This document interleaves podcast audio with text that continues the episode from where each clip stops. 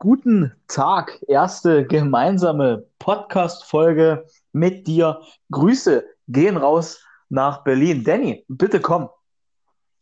Ich grüße dich, mein Lieber, und auch liebste und herzlichste Grüße zurück zu dir nach Kamenz. Ähm, wie geht's dir? Wie schwitzt es sich bei 30 Grad da draußen? Oder ist es bei euch kühler? Ja, äh, mir geht's super. Äh, ja, schwitzt, es schwitzt sich auch super, 31 oder 30 Grad halt, wie du wie du sagst. Also, ja, es ist alles im Fluss. sehr schön, sehr schön, sehr schön. Ja, ja ich, ich freue mich. Ich bin echt aufgeregt und ähm, die ganze Woche fieber ich schon drauf hin. Und ja, schön, schön, dass wir jetzt genau hier sind, wo wir sind. Und lass mal loslegen. Oder wie geht's dir? Ja, ich bin ebenfalls mega aufgeregt, deshalb würde ich auch sagen, gar nicht groß um den heißen Brei reden, sondern direkt mit dem Thema heute anfangen. Und da sind wir schon beim Thema Tampa Bay Buccaneers. Bandwagon, Jump on, Jump off. Und um überhaupt mal herauszufinden, warum wir jetzt über die Buccaneers und Bandwagon reden, müssen wir uns ja mal erstmal angucken, was diese Grundlage unserer heutigen Diskussion ist. Und ich würde sagen, ich schieße gleich mal mit den harten Fakten los, oder? Ja, schnips ab den Gummi. Schnips ab den Gummi. Okay, in dem Sinne haben die Buccaneers vielleicht den spektakulärsten Free Agency Move der letzten Jahre gemacht. Verpflichtet als Free Agent und haben dann dazu mit den New England Patriots Rob Gronkowski getradet und den haben sie aus der Rente geholt. Der war ja ein Jahr komplett weg vom NFL-Fenster, um es mal so zu sagen. Jetzt hat das Roster natürlich eine unheimliche Dichte, ein unheimliches Potenzial. Hier trifft jetzt junge Wilde auf Erfahrung pur. Dann haben sie neue Trikots sich machen lassen oder auf den Markt gebracht. Wahrscheinlich ein volles Stadion. Das war in den letzten Jahren ja immer so ein bisschen das Problem. Die Ticketpreise vom Stadion haben sie zwar erhöht, aber die Nachfrage, die ist ja nach diesem Tom Brady Move geradezu explodiert in Tampa Bay. Und ich glaube, das sollte ja, die Grundlage sein unseres heutigen äh, Themas. Wie siehst du eigentlich das Ganze?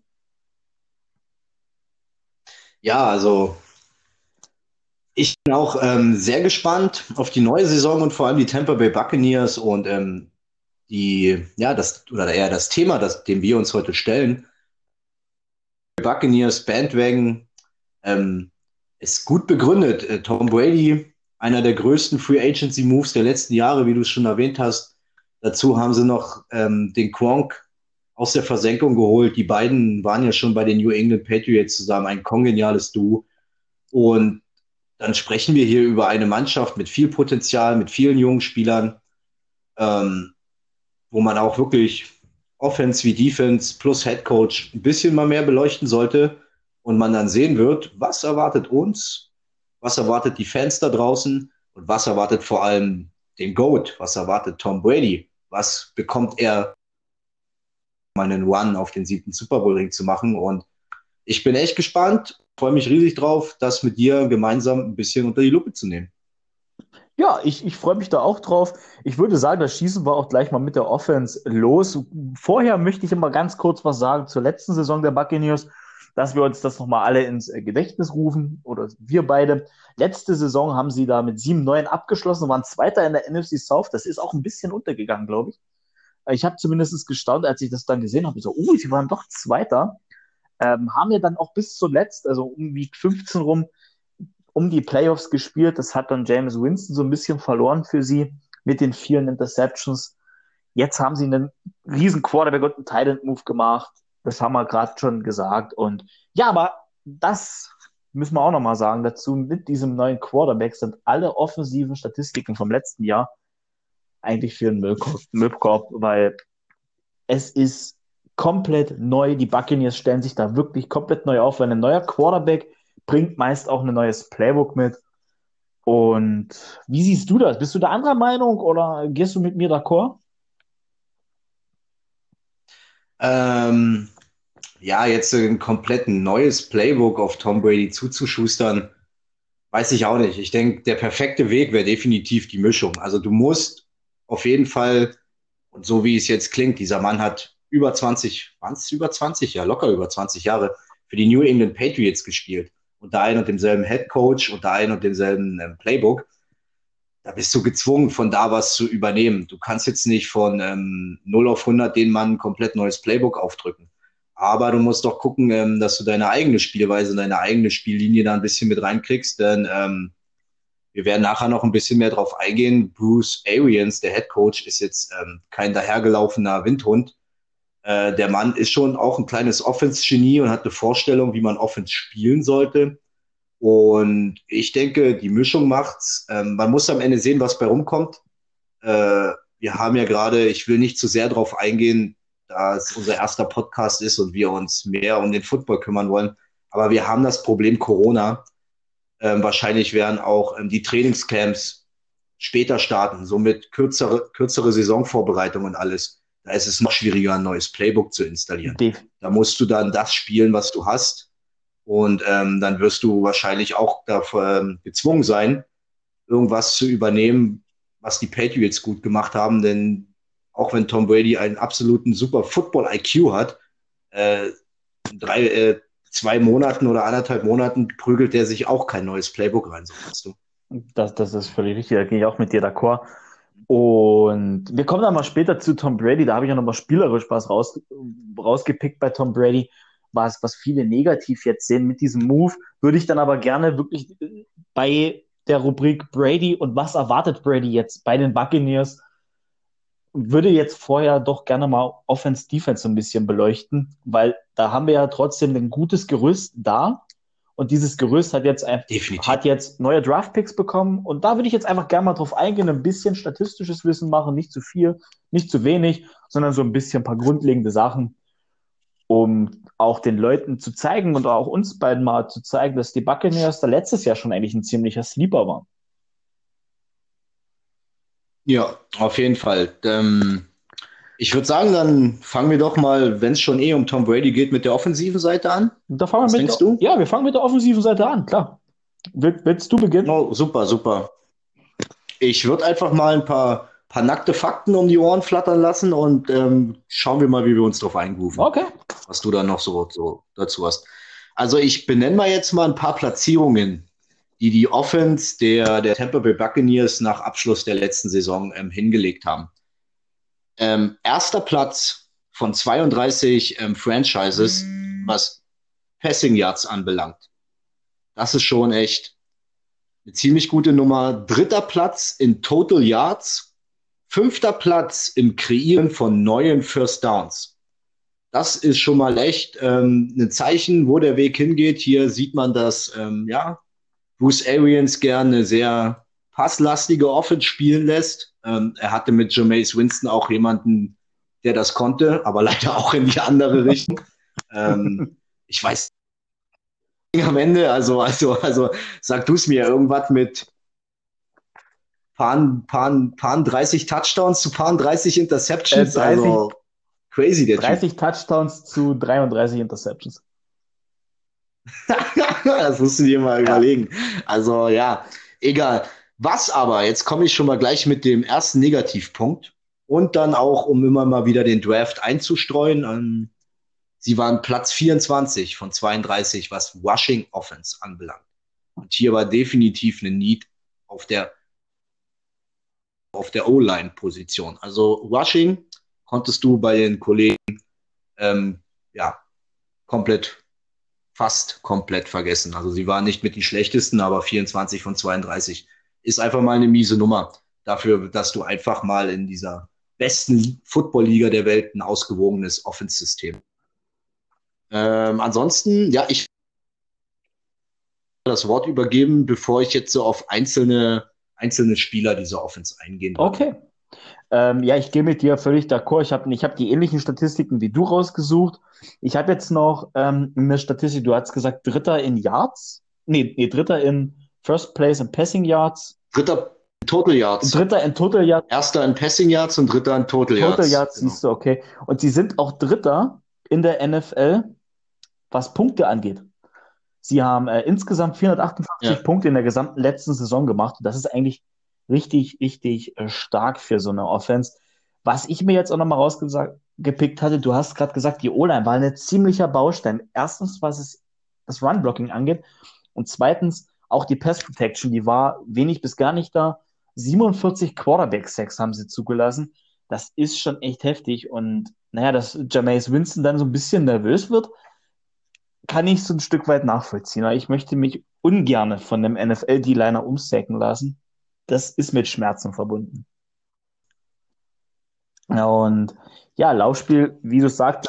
Ja, das ist, das ist heftig. Ja, das ist definitiv sehr heftig. Und ich glaube, da haben wir auch so einen kleinen Punkt. Ich will jetzt Jameis Winston gar nicht in, in Schutz nehmen, aber ich glaube, die 47 Quarterback-Sacks haben wir so ein bisschen ihr Übriges getan, dass er so viele Interceptions geworfen hat, dass er viele Bälle einfach blind das äh, Feld downfield attackiert hat mit, die, mit den Bällen und dann die Picks geworfen hat. So diese typischen 50-50 Bälle, die aber eigentlich 70-30 Bälle waren. Und hätte man vielleicht einen besseren O-Line gehabt, wäre das vielleicht gar nicht so passiert. Das ist die Frage, die man sich jetzt stellen kann. Aber hätte, hätte Fahrradkette, sage ich mal. Ja, das, ja da, genau. Das wäre jetzt, das wäre jetzt so eine hätte, hätte Fahrradkette. Also ich gebe dir da zum Teil recht. Das ist mit ein Grund, dass da in der O-Line auch nicht viel funktioniert hat und Jameis Winston oft under pressure war. Aber es waren da bei den Interceptions dabei, wo er wirklich ähm, wild, absolut wild ins Grüne wirft, wo du dich am Ende fragst, ey, Junge, da steht alles, aber kein Typ, der dieselben Farben trägt wie du. Also ich denke so, das ist eine 50-50-Geschichte. Jameis Winston hat falsche Entscheidungen getroffen und aber Jameis Winston stand auch ähm, sehr oft äh, unnötig an der Pressure und ja, ein kluger Quarterback scrambled ein bisschen, wirft die Murmel, äh, rollt aus der Pocket raus, wirft die Murmel ins Aus. Er war halt der Meinung, das lange Brot muss trotzdem raus kann man dann sehen, wie man will. Kann man definitiv sehen, wie man will. Was dem Buccaneers, glaube ich, auch nicht geholfen hat letztes Jahr, waren die 133 Penalties für 1111 Yards. Sie haben in der Offense, in der offensive Penalty. Wir reden hier von offensiven ja, Penalties. Ja, ja, also uh, Holding, Pass Interference Offense, Four Starts und so weiter und so fort. Sie sind ja zehnmal das Feld wieder zurückmarschiert und also das hat echt nicht geholfen, glaube ich. Es ist dann wirklich auch eine ziemlich, ja, undiszipliniert will man nicht sagen. Das ist halt dann auch maximal unglücklich gelaufen. Und irgendwann muss man auch sagen, dass es Undiszipliniertheit ist. Ist die Konzentration nicht da? War, war den Spielern schon von Anfang an bewusst, ah, das wird hier eh nichts? Ist eine Einstellungssache, ist meine Meinung dazu. Eine Konzentrationssache, eine O-Line-Coaching eventuell. Ja.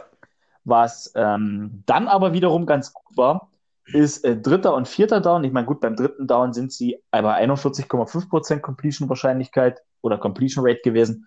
Und beim vierten Down haben sie 52,9% gehabt. Und das ist ein richtig guter Wert im vierten Down. Wenn es drauf ankommt, waren sie da. Red Zone.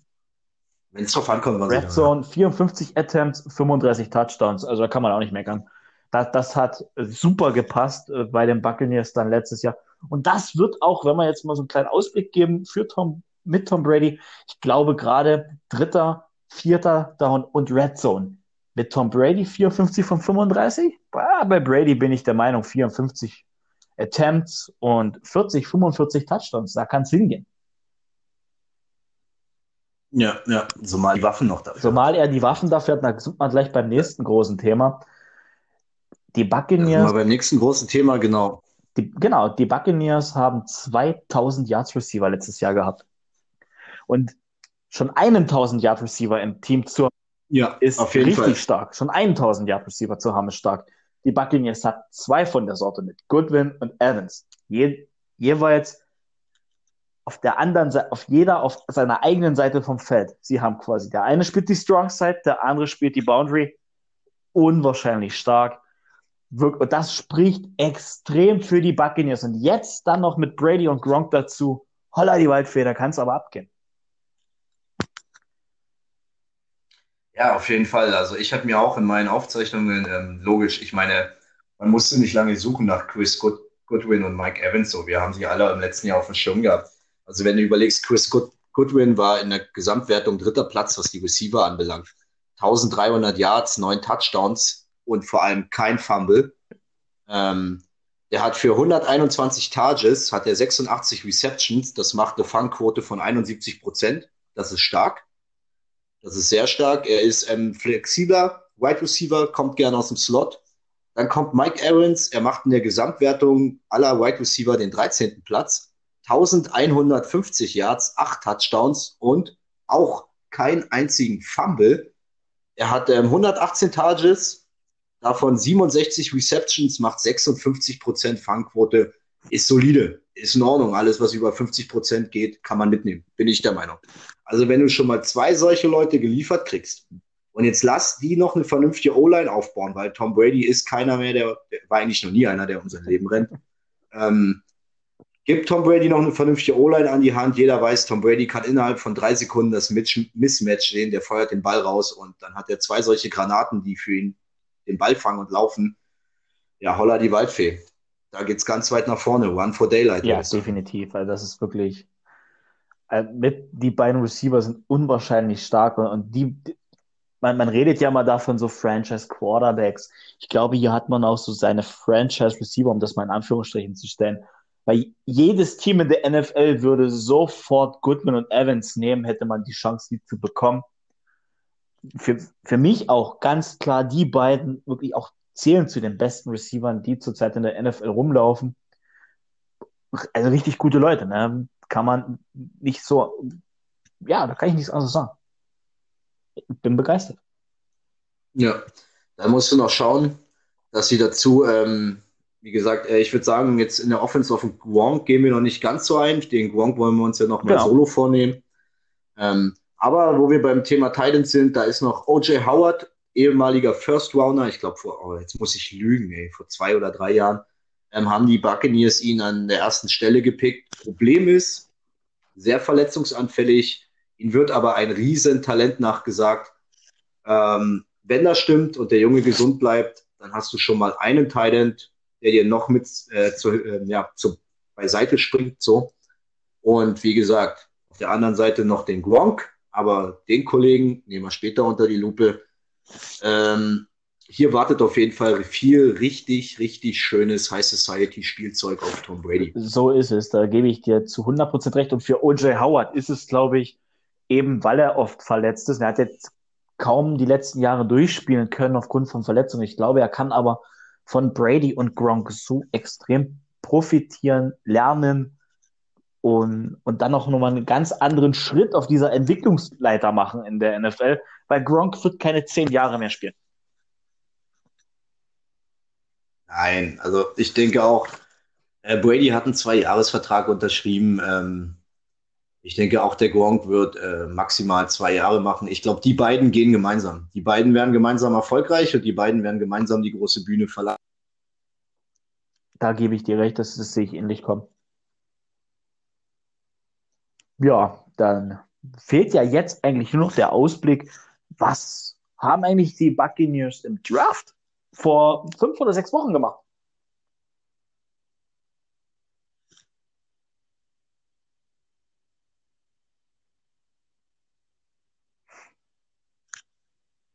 Ja, hallo, Danny? Danny, hallo? Ja, Danny, ich äh, höre dich leider nicht mehr. Ähm, hörst du mich noch?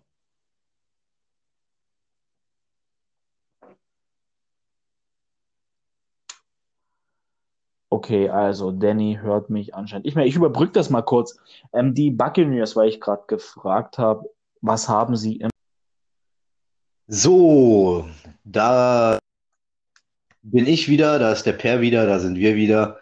Es gab ein kleines technisches Problem von meiner Seite, deshalb wurden wir unterbrochen. Deshalb müssen wir zwangsläufig diese erste Folge in mehrere Teile splitten. Seht es uns bitte nach für die Leute, Frauen, Männer, Kinder, Football-Verrückten da draußen, die sich diesen Podcast anhören. Ähm, wir sind noch komplette Voll-Rookies, was das Produzieren von Podcasts anbelangt. Ähm, ja, genau. Wir haben noch Greenhorn-Status. Und in diesem Sinne würde ich sagen, wir knüpfen einfach nahtlos weiter drauf, äh, dran an. Äh, mit der Offense waren wir soweit fertig. Den Wong wollen wir noch, äh, noch beleuchten.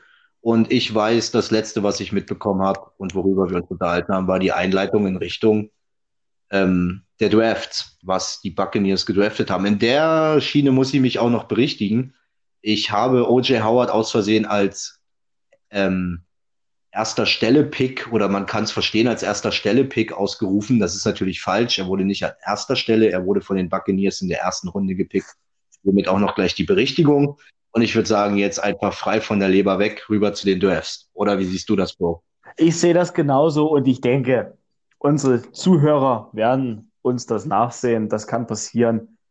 Es ist warm draußen, da wird die Technik warm. Das kann passieren. Ja, ja genau. Also, ähm, ich würde dann einfach mal ähm, aus meiner Sicht gleich mal äh, losschießen. Wir haben ja jetzt die Offense beleuchtet, deshalb würde ich persönlich auch erstmal nur ähm, offense-technisch auf den Draft eingehen. So ist es. Ganz klares, ja, ganz klares Need, was die Buccaneers hatten, waren definitiv O-Line und Running Back. Wie wir schon gesagt haben, Platz 24 in Rushing Yards ist ein bisschen dürftig. Was haben die Buccaneers gemacht? Sie haben an erst nicht an erster Stelle, jetzt hätte ich fast wieder den Fehler gemacht, sondern in der ersten Runde einen O-Liner gepickt. Und zwar gab es in der ersten Runde vier heiße Kandidaten. Alle vier Kandidaten sind weggegangen wie warme Semmeln auf der O-Line-Position. Und sie haben sich auch noch einen der verrücktesten geholt, nämlich Tristan Wirfs. Ich finde, super Move. Sie haben sogar noch von Platz 14 auf 13 vorgetradet. Weiß ich nicht, ob sie das hätten machen müssen ob die 49ers wirklich, ich glaube, mit den 49ers haben sie getradet, ne? Kann das sein? Sie, ja? haben, sie haben mit den 49ers getradet, ja. Genau, um, ob die 49ers jetzt sich jetzt wirklich einen O-Liner geholt hätten. Aber gut, klar, wenn noch so ein heißer Typ da ist und du hast den Need, dann machst du den Move und ich sag mal nur zu Twist and Worth. Der Kollege wiegt 146 Kilo, 1,96 Meter groß und der hat einen Combine abgeliefert. Mein lieber Scholli, der ist die 40 Yards in 4,85 Sekunden gerannt. Damit hat er den Rekord für die O-Liner gebrochen. Der ist im Vertical Jump 36,5 Inches hochgesprungen. Absoluter Rekord unter O-Linern und, by the way, er ist höher gesprungen, ähm, wie zum Beispiel ein gewisser DeAndre Hopkins. Und der Mann ist ähm, verdammt schmal und ein flinker Wide Receiver. Also, huh, ich glaube, die haben sich da einen Athleten in die vorderste Linie reingeholt, um Tom Brady zu schützen und um Wege im Running Game aufzumachen. Top Move. Oder wie siehst du das? Also, also ich sehe es genauso. Zu diesem Move, da kann man wirklich nur breit grinsen. Schaut euch, wenn ihr mal da Lust habt, diesen Combine an. Der, der zerstört wirklich alles auf ganzer Ebene. Das absoluter Freak. Er ist wirklich ein richtiger Freak in meinen Augen. Ein Athlet vor dem Herrn. Und wenn du dem gegenüberstehst, dann kannst du dich auf eins einstellen. Schmerzen. Auf jeden, da wird's finster, aber richtig. Richtig zappenduster. Der Junge, der wird, da kann man wirklich nichts anderes sagen. Herausragender Spieler und der wird Tom Brady vom ersten Tag an helfen. Was auch noch ähm, bei, bei Twisted Worths hinzukommt, dass er auch ähm, sehr flexibel sein soll. Also er soll nicht nur Tackle spielen können. Den Jungen kannst du wohl wahrscheinlich auch auf Guard stellen. Also hast du noch eine gewisse Flexibilität in deiner O-Line. Ist auch super. Und wie gesagt, ich bin einfach immer noch davon fasziniert, dass ein Mensch, der 146 Kilo wiegt, einen 40 Yard Dash in 4,85 Sekunden läuft. Also, und jetzt stell dir vor, der ist im Topspeed und kommt mit seinen 146 Kilo im Topspeed hier vor die Omme gerannt krass. Ja, das, das einfach nur krass. Ja, definitiv. Das fühlt sich dann mhm. ungefähr so an, als wenn ein Panzer über dich drüber rollt. Ohne, ja. ohne jetzt despektierlich klingen zu wollen. Aber das ist wirklich grandios. Und wenn er Fullspeed kommt im Run-Blocking und da kommt ein Safety, da können wir uns auf viele Videos gefasst machen, wie die Safeties waagerecht in der Luft liegen, glaube ich. Ähm, also der ist zum Aus dem Leben schießen geboren. Oh ja, also auf den bin ich wirklich, wirklich super gespannt. Ich weiß nicht, da gab es auch noch irgendwie ein Video, wo er, weiß ich nicht, in einem Pool steht. Das Wasser geht ihm bis kurz über den Bauchnabel und er ja. springt aus dem Stand, aus diesem Pool heraus auf quasi, ähm, ja, die, den Beton, der vor dem Pool ist. So. Also mit 146 Kilo an die Beckenkante, genau. 100, 146 Kilo. Solche Körperbeherrschung zu haben, Riesenrespekt, wirklich Riesenrespekt. Also deshalb finde ich auch, die Buccaneers haben hier super, super gedraftet, hatten Glück, dass halt an Position 13 am Ende noch der eine von den vier Top-O-Linern, die auch wirklich alle in der ersten Runde weggegangen sind, noch auf dem Board war. Ich zum Beispiel war der Meinung, Tristan Wirfs geht viel eher. Ist er nicht. Und die Buccaneers haben richtig perfekt zugeschlagen. Definitiv. Gebe ich dir zu 100% recht. Gehe ich voll d'accord mit dir. So, und ähm, wo wir jetzt so fertig sind mit den Liebkosungen für Twisted Wirfs, ey, wie gesagt, ich bin echt gespannt auf den Typ jetzt nochmal so nebenbei. Ähm, der zweite absolute Need, den ich habe, ist die Running Back Position. Definitiv. Ähm, was ich mir aufgeschrieben habe, Pick 76, das würde bedeuten Runde 3, haben sie sich Keshawn Warren geholt. Ich konnte jetzt leider über Keshawn Warren nicht viel rausfinden. Er galt wohl mit als einer der besseren Running Backs. Ähm, was ihn wohl auszeichnet, ist, dass er super ähm, in die Pass-Option mit einbezogen werden kann. Also der Mann kann auch Bälle fangen. Und genau das ist zum Beispiel was, was Tom Brady aus New England kennt. Mit Sonny Michel und Co., dass du den Running Backs nicht nur die Murmel in den Bauch schmeißt und gib Fersengeld, sondern dass die Jungs auch mal ausbüchsen können und du den mal ein Brot zuwerfen kannst und die das dann fangen, so weißt du. Ja. Und wenn das so stimmt, was ich über Keshawn Warren rausgefunden habe, finde ich, hat man mit ihm super reagiert und ähm, da kommt man dann, wenn, ja, wie gesagt, wenn das so stimmt, dass er echt ein super Pass-Option Running Back ist, dann kommt man schon Tom Brady und seiner Spielweise, die er von den Patriots kennt, sehr entgegen. Ähm, ja, viel mehr habe ich zu ihm auch nicht zu sagen. Runde 7 haben sie noch Raymond Calais geholt. Äh, gilt als Speedster und guter Returner und ich denke, mehr wird es dann wahrscheinlich auch nicht sein. Ähm, ich aber hätte von den Buccaneers an der Stelle auch noch irgendwie in der Free Agency einen Running Back Move erwartet.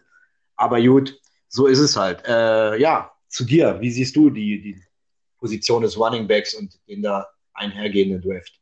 Äh, Im einhergehenden Draft sehe ich die Position des Running Backs. Also Runde 7 sind wir uns einig, Ramit Calais, der wird nicht mehr als Return. Punt Return, ja, Kick Return ja. ist aber auch eine wichtige Position, eine gute Feldposition erarbeiten äh, für die Offense. Da kannst du ja durchaus auch in die äh, in Special Teams kommen, sage ich schon. Du spielst ja Special Teams. In den Pro Bowl kommen, da gibt es ja immer viele Returner, die das schaffen und danach vielleicht dann auch aufsteigen als Running Back. Also durchaus auch eine Sprungbrettoption für wenig Geld.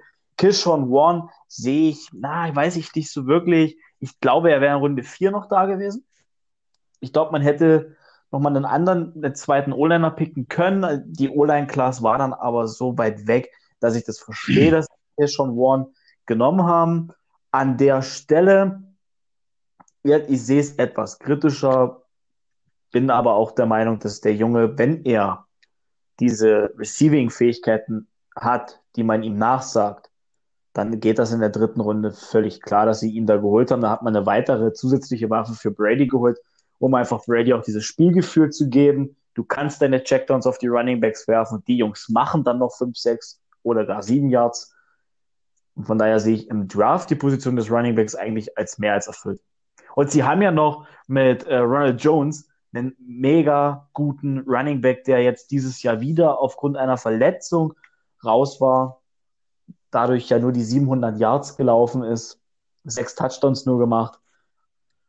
Ist aber eigentlich auch eine solide Saisonleistung. Also ist eine sehr solide Saisonleistung. Und das, obwohl, man, obwohl er verletzt war, er hat, müsste vier oder fünf Spiele verpasst haben. Und dann sind die 700 Yards wirklich echt stark, äh, die er da ja. gelaufen ist. Ja, genau. Siehst du, ansonsten offenstechnisch habe ich noch ähm, für mich als wichtig erachtet Tyler Johnson, Wide Receiver von den Minnesota Golden Gophers. Ähm, habe ich jetzt auch nicht so viele Infos rausgefunden, aber ein Satz, den ich gefunden habe zu ihm, der geschrieben wurde, er muss wohl ein richtig starker Receiver sein, wenn es heißt Crunch Time. Do or die, der eine letzte wichtige Pass. Also der Junge muss wohl den Golden Gophers viele Siege in letzter Minute geholt haben, indem er den einen oder anderen wichtigen Ball gefangen hat. Ähm, jetzt lass den jungen Knaben da hinter Evans und Goodwin ein bisschen mitspielen. Hey, we will see. Mal gucken, ob der Typ nicht vielleicht wirklich ein kleiner Draft-Stil ist. So. Ich glaube, ich glaub, das ist ein Draft-Stil, weil die gegnerische Defense wird sich, wenn sie gegen die Buccaneers spielen, natürlich auf äh, Goodwin und Evans einstellen, ganz klar. Und da werden sie Tyler Johnson in den ersten Wochen, wenn nicht gar in der ganzen Saison, vielleicht weniger respektieren als die beiden anderen Receiver. die sie da outside haben. Und dann geht in dem Slot immer mal was auf für einen Tyler Johnson. Ich glaube, da haben, sie einen richtigen Stil gemacht, wie du es gerade gesagt hast. Äh, der wird uns Spaß machen. Der wird uns Spaß machen, gerade wenn dann die Spiele in die Trash-Time oder in die Crunch-Time gehen. Nach der Two-Minute-Warning werden wir ihn, wenn es dann drauf ankommt, dass du im Field Goal Range kommen musst oder sogar noch einen Game-Winning Touchdown brauchst, da werden wir ihn dann oft auf dem Feld sehen.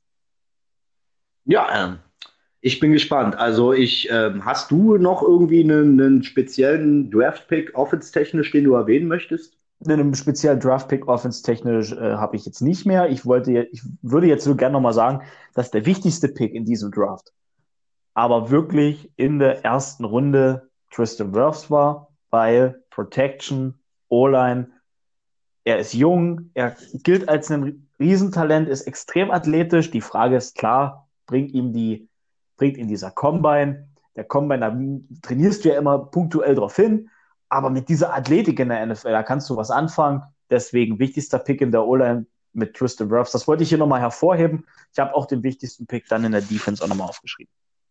Ja, nee, super. Also ich würde auch sagen, von den, von den Needs her, ähm, defense-technisch wenn wir dann darauf kommen, habe ich jetzt außer einer Position nicht groß viel gefunden. Sie hatten zwei riesengroße allgemeine Needs. Das waren O-Line, das war Running Back. O-Line haben sie aber sowas von genial bedient. Auch mit dem Running Back haben sie das, finde ich, an der Position, die sie da noch hatten, die sie gepickt haben, das Beste draus gemacht. Auch nach hinten raus noch an Platz 7 mit Raymond Clay oder auch mit äh, später oder davor noch Tyler Johnson. Ähm, Abschließend würde ich auf, äh, von der offensiven Seite her sagen, dass sie in dem Draft absolut gut gehandelt haben und ihre Needs bedient haben. Also so würde ich es abschließen. Definitiv, so schließe ich es auch ab. Perfekt, dann ähm, ja, kommen wir mal zu deinem Spezialgebiet. mein, mein, mein, kleiner, mein kleiner Zerstörer. kommen wir mal zur, zur, zur defensiven Seite und da würde ich sofort das Wort an dich übergeben und dann einfach mal das reinschmeißen, was ich gefunden habe, aber wahrscheinlich wirst du das eh alles schon erzählen. Okay. Äh, schieß mal los. Ja, die defensive Seite der Macht. Wir haben Kekse. Ähm, Erstmal, die, diese Defense hat letztes Jahr 449 Punkte in der gesamten Saison zugelassen. Das sind 28,1 pro Spiel. Damit waren sie 29. von 32. Da blutet mein, da blutet mein Defense-Herz. Aber mein Defense Darf ich da ganz kurz, ganz kurz, da habe ich schon mal einen Punkt, wo ich wahrscheinlich das einzige Mal mitreden kann, hier mhm. reingrätschen. Ich habe mir das auch rein, äh, aufgeschrieben und zwar, wie geil 50-50 die letztes Jahr gespielt haben. Total Points per Game. Die Offense hat im Durchschnitt 28,6 Punkte geliefert und die Defense hat 28,1 zugelassen. Ja, also jetzt musst du aber auch der Defense zugutehalten, dass sie einen Quarterback hatten, der über 30 Interceptions geschmissen hat. Genau, und, und um jetzt mal ein bisschen aus dem Nähkästchen zu plaudern, äh, in der Defense, du kommst ja vom Feld runter und bist immer angehalten, wenn du aufs Feld läufst, deinem, deinem Quarterback und deiner Offense auf den Helm zu hauen und sagen, hey, passiert, Kopf hoch, nächste Draft wird besser. aber ich glaube, nach der 33. Interception, da guckst du Jameis Winston noch böse an und wartest auf das nächste äh, Fullpad und Helmet-Training. Ähm, Du stehst an der Sideline, willst dir einen Becher zu trinken nehmen und der Defense-Koordinator ruft schon, Defense, Defense, Defense ready. es ist, es äh, sie haben natürlich deutlich mehr Spielzeit auch gehabt und, und dass da die Kräfte ja. nachlassen, ist völlig klar. Äh, wir kommen ist völlig aber, klar, ja. Ja, wir kommen aber mal, sie sind halt punktetechnisch echt trash gewesen. 29 von 32, das ist sehr, sehr schlecht. Aber jetzt kommen wir mal wirklich zu den Sachen, die diese Defense hat und die sie nur mit den Interceptions, wenn die weg wären, wenn, wenn er nur 10 geschmissen hätte, dann hätte diese Defense ganz woanders gestanden. Denn es ist die beste Run-Defense der Liga. Der Lauf, Lauf gegen die Buccaneers geht nicht. Die beste Run-Defense. Sie sind die best, äh, sechstbeste Red Zone-Defense der Liga. Die fünftbeste Third Down-Defense. Also hier ist ja richtig Potenzial drin. Die vielen Interceptions haben dieser Defense den Zahn gezogen. Das ist eine Kraftsache gewesen. Dann haben sie mit Barrett einen Outside Linebacker, der 19,5 Sacks macht, ist Sackleader. Krankes Schwein. Ist Sackleader in der NFL gewesen. Unfassbar brutaler Passrusher. Sie haben ihn sogar behalten Vertrag verlängert. Er spielt auch 2020 in Tampa Bay. Dann haben sie den anderen Outside Linebacker, also J, J warte mal, heißt der Jason Barrett? Wie heißt der jetzt mit Vornamen? Shaquille Barrett? Shaquille, Shaquille Barrett Shaquille. heißt der. Also, ja. Der, der, wird, der spielt ja meistens auf der Strong Side. Jetzt haben sie einen Weak Side Linebacker mit Jason Pierre Paul. Der hat dazu noch 8,5 6 gemacht. Das heißt, die beiden, das sind Outside Linebacker. Da haben wir von der Defensive Line noch gar nicht geredet. Da haben wir dann nämlich mit Karl Nessip jemanden, der noch sechsmal als Defensive End in den Quarterback eingeschlagen ist. Also Pass Rush ist da mal ganz groß geschrieben und wirklich da. Diese Defense ist auch im Groben und Ganzen zusammengeblieben. Das ist ganz wichtig, als Unit in dem Lockerroom zusammen zu bleiben. Weil die werden sich nächstes Jahr, wenn die Saison gespielt wird, immer auf den Helm hauen und sagen, hey, weißt du noch letztes Jahr mit Jameis Winston? das ist in, da wird, das wird ein cooler Lockerroom-Effort dort, glaubt mir. Die Defense, die wird so performen können. Ich sehe da keinen Grund zum Leistungsabfall. Haben wir hier noch was? Nee, ich bin dann also jetzt, ich, schon, ich bin dann jetzt schon beim, bei meinen Draft-Picks auf meinem Zettel angekommen, tatsächlich. Also ich hätte noch eine Sache, ähm, in okay. der sich die Defense definitiv verbessern muss. Ähm, ansonsten hast du, ja, du hast nicht nur das gesagt, was ich auch gesagt hätte. Du hast natürlich weitaus mehr gesagt wie ich, aber das ist nun mal halt dein Spezialgebiet. Ähm, was ich rausgefunden habe, dass sie 28. Platz, also 28. von 32 Franchises am Ende waren im Kreieren von Turnovers. Da muss mehr her. Ja, definitiv. Da muss definitiv mehr her, ähm, so stark wie der Pass Rush und alles hin ist. Also gut, dann ist halt mit Shaquille Barrett 19,5 und dem anderen Kollegen 8,5. Da sind wir dann schon mal bei 27, 28, 6, aber da kann wenigstens schon mal, sag ich mal, fünf, wenn nicht sogar sieben, acht Mal der Quarterback auch gerne mal den Ball verlieren und du recoverst ihn. Und ähm, das zeigt mir auch, dass wahrscheinlich auch in der Secondary nicht alles äh, glänzt, was Gold ist. Ähm, dass der vielleicht auch mal gern ähm, in der Pass Protection nach hinten raus oder ja, genau, da vielleicht irgendwie nachgearbeitet werden muss, denn 28. Platz bei so einer Hammer-Defense, alles, was du gerade gesagt hast, und dann lese ich, die sind so weit hinten im Kreieren von Turnovers, denke ich mir, wo drückt da der Schuh? Ja, der Schuh drückt dann da tatsächlich auf der Position des Safeties.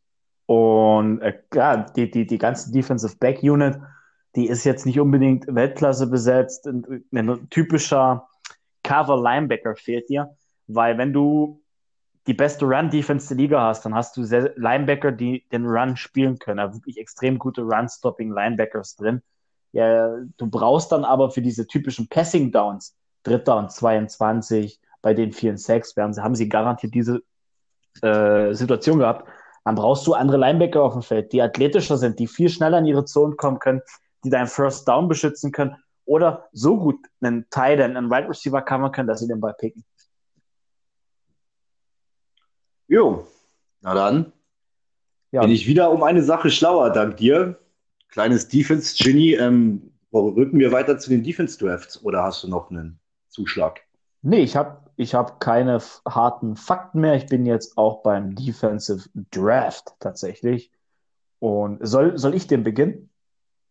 Hau raus. Also ich habe mir genau aufgrund dieser ähm, 28. Platz äh, in Turnovers-Geschichte auch nur einen wirklich signifikanten ähm, Draft-Pick rausgeschrieben. Deshalb würde ich einfach mal sagen, fang du an. Ja, und der signifikante äh, Draft-Pick wird wahrscheinlich Antoine Winfield Senior sein, oder? Willkommen im Team, Alter. So sieht's aus. Willkommen. äh, Jetzt habe ich mir hier Jetzt habe ich mir aber tatsächlich vergessen aufzuschreiben, in welcher Runde er gegangen ist. Hast du das äh, ich hab, da? Ich habe die Runde nicht. Pick 45. Das könnte noch zweite Runde sein, oder? Das ist zweite Runde, kann das sein? Das ist die zweite Runde, ja. ja. Pick 45 in der zweiten Runde. Das klare ja. den Kredit äh, bedient. Ist ein guter Safety. Hat gute Werte im College gehabt. Für äh. den, für den gegangen. Es ist jetzt nur die Frage, ob er schon spielen wird kommt ganz auf die Preseason drauf an. Ich gehe aber davon aus, dass du den Second Rounder sofort reinwerfen wirst. Ja, also ich habe auch über Antoine Winfield, der ist auch der einzige, wie gesagt, den ich mir rausgeschrieben habe. Deshalb habe ich ihn mir rausgeschrieben, da ich ein, zwei Expertenberichte gelesen habe, die ihn ähm, sogar in Richtung Stil, Draft-Stil sehen. Dass der Junge ähm, doch ein kleiner, ein kleiner Sleeper ist, der verdammt schnell wohl ausbrechen könnte. Ja, So ist es, äh, gebe ich dir recht. Dann haben sie noch Kelly Darris geholt, Defensive Lineman. Da die typische Backup-Rolle, falls sich einer verletzt, falls, falls einer blau wird im Spiel. Es ist halt doch extrem anstrengend, die, die Line zu spielen in der NFL. Da knallt es richtig vorne. Ist vielleicht auch, ist eigentlich auch ein begnadeter Runstopper im College gewesen, was ich gelesen habe. Also da so für typischen erster, zweiter Down vielleicht. Mit Chappelle Russell haben sie dann relativ spät im Draft einen Linebacker geholt und der kann auch Pass Coverage. Ah. Der kann dann Dritter, Dritter und 23. Allerdings gab es deutlich bessere, Patrick Queen zum Beispiel, der dann zu den Chargers, ist er bei den Chargers gewesen, weiß jetzt nicht genau. Da weiß ich nicht, ob sie so spät mit Chappelle Russell glücklich werden sehe ich eher ein bisschen kritischer. Dieser gesamte Defense-Draft, den sehe ich leider ein bisschen kritischer. Sie haben die Defense punktuell verstärkt, aber so richtig die ganz, ganz klaren Needs, Cornerback, Safety, haben sie ja nur auf einer Position dann erfüllt. Ja, muss man schauen, was man draus macht. So. Ich meine, am Ende musst du sehen, was, ja, ja, sorry, ich bin gerade sprachlos. Du hast mich gerade defense-technisch in Grund und Boden geredet. okay. Ja, am Ende, ich, ich, ich versuche mal deinen Gedanken zu verstehen. Am Versuch Ende muss du mal das sehen, Fazit man, dazu zu schließen, genau. Ja, genau. Ich versuche mal das Defense-Fazit zu schließen. Ja, am Ende, wie es Danny gerade schon sagt, am Ende musst du versuchen, was du kriegst, äh, versuchen mit dem zu arbeiten, was du hast. Eventuell stellst du einfach dein Playbook etwas um. Du, du, du haust nicht komplett über den Haufen, weil der Pass Rush war ja da. Also brauchst du nicht die ganze Lauf, die Lauf-Defense war auch da, also brauchst du diese typischen Lauf-Defense-Plays alle nicht checken. Aber die Pass-Defense-Plays, eine Man-to-Man beispielsweise, dass du einfach aus einem Cover-Two-Man eine Cover-One-Man machst. Also du spielst eine Zone, nicht mehr zwei Zonen.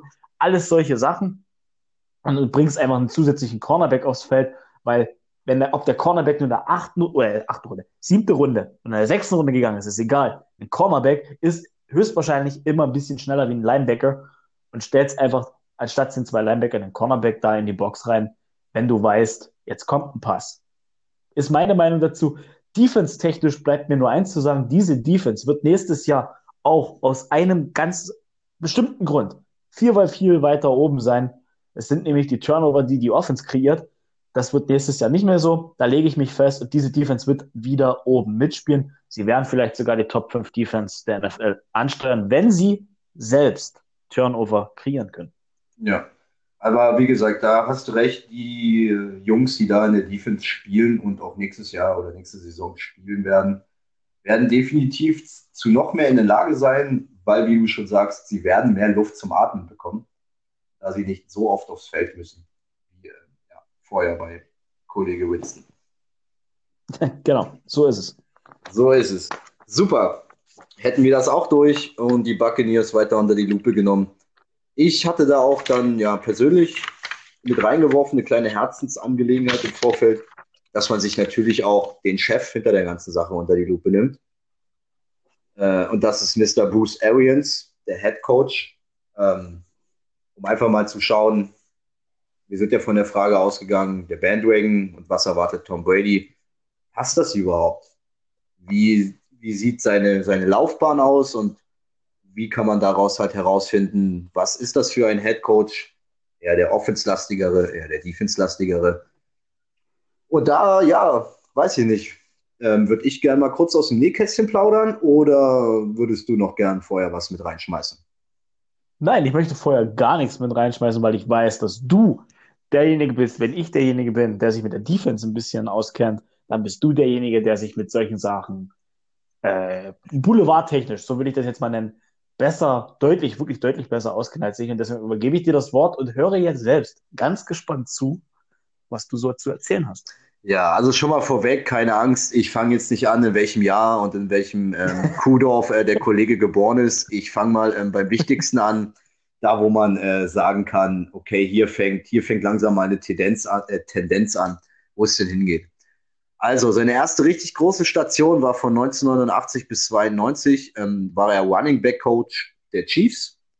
Ähm, dann ging es weiter über diverse ähm, College Jobs, wo er unter anderem Offense Coordinator in Mississippi war, Tight End Coach bei den äh, Saints war er kurz und Er war auch ein Jahr Offense Coordinator für die Alabama Crimson Tide und das ist schon ein renommiertes College. Ähm, von 98 bis 2000, und das finde ich ist ein guter Fakt, war er Quarterback Coach der Indianapolis Colts und trainierte die ersten drei Jahre einen gewissen Peyton Manning. Also quasi in seinen ersten drei Jahren NFL-Football, die Peyton Manning gespielt hat. Danach ging es als Offense Coordinator zu den Browns und jetzt kommen die ersten richtig großen Dinger. 2004 wird er Wide Receiver Coach bei den Steelers und gewinnt 2005 mit ihnen den Super Bowl. Daraufhin wird er zum Offense Coordinator des Steelers ernannt und gewinnt 2008 mit den Steelers noch einmal den Super Bowl. Also er hat als Assistance Coach schon zwei Super Bowls gewonnen und an dieser Stelle sage ich schon mal, der Mann hat nur als Assistance Coach auf der offensiven Seite des Feldes gestanden. Dann kam seine bisher erfolgreichste Zeit von 2013 bis 2017. Arizona Cardinals endlich einen Head Coach Job in der NFL. Gleich in seinem ersten Jahr hat er mit den Cardinals eine 10-6-Bilanz hingelegt. Trotzdem leider die Playoffs verpasst. Und aber dafür im nächsten Jahr eine 11-5-Bilanz. Die Playoffs natürlich gerockt mit 11-5, 11 Siegen, 5 Niederlagen.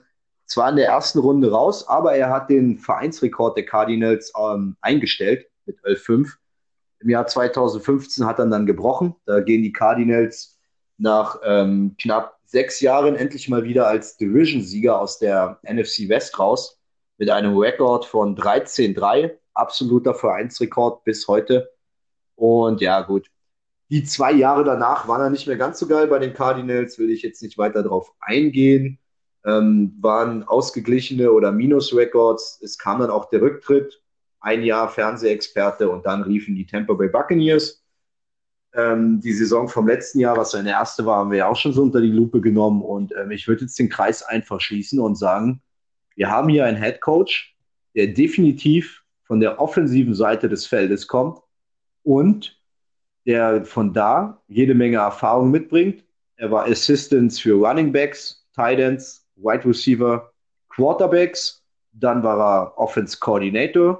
Dann war er Head Coach was willst du mehr? Und auch seine äh, Zahlen zeigen, der Mann versteht sein Handwerk. Und ich denke, Bruce Arians ist ein perfekter Kandidat, eine Offense, die schon Waffen hat. Und jetzt noch mit Tom Brady und Rock Gronkowski dazu etwas hinzuzimmern, dass wir wahrscheinlich nächstes, äh, nächste Saison mit den Ohren schlackern. Oder wie siehst du das? Ich sehe das, ich sehe das genauso. Bruce Arians hat vorher noch den, gut, ich habe um es vorher zu sagen, mehr Hörrecherche betrieben, quasi mir angehört, was andere über ihn sagen, was äh, Spieler über ihn sagen, habe ein bisschen gelesen. Mit meinem gebrochenen Englisch oder mit meinen wenigen Englischkenntnissen habe ich vor allem eins rausbekommen können. Bruce Arians ist ein Players Coach. Ja. Er ist keiner wie Bill Belichick zum Beispiel, der strikt auf Disziplin, Disziplin, nichts öffentlich, alles hinter verschlossener Tür. Ihr seid von früh um fünf bis abend um zwölf am liebsten hier. Ihr tanzt nach meiner Pfeife. Arians lässt den Spielern Freiraum. Arians ist so dieser Kumpeltyp. Bevor er dich in der Öffentlichkeit platt macht, hat er vorher mindestens zwei oder dreimal mit dir geredet. Schau mal, bestes Beispiel dafür ist letztes Jahr Jameis Winston. Er wirft so viele Interceptions. Und wer steht immer vor seinem Quarterback? Bruce Arians. Und wenn du das als Spieler hast, wenn du so einen Coach als Spieler hast, für den gehst du, auch wenn es in die Overtime gehen sollte, für den gibst du dort, auch wenn du keine 100% mehr im Tank hast, aber du läufst für ihn diese 100%.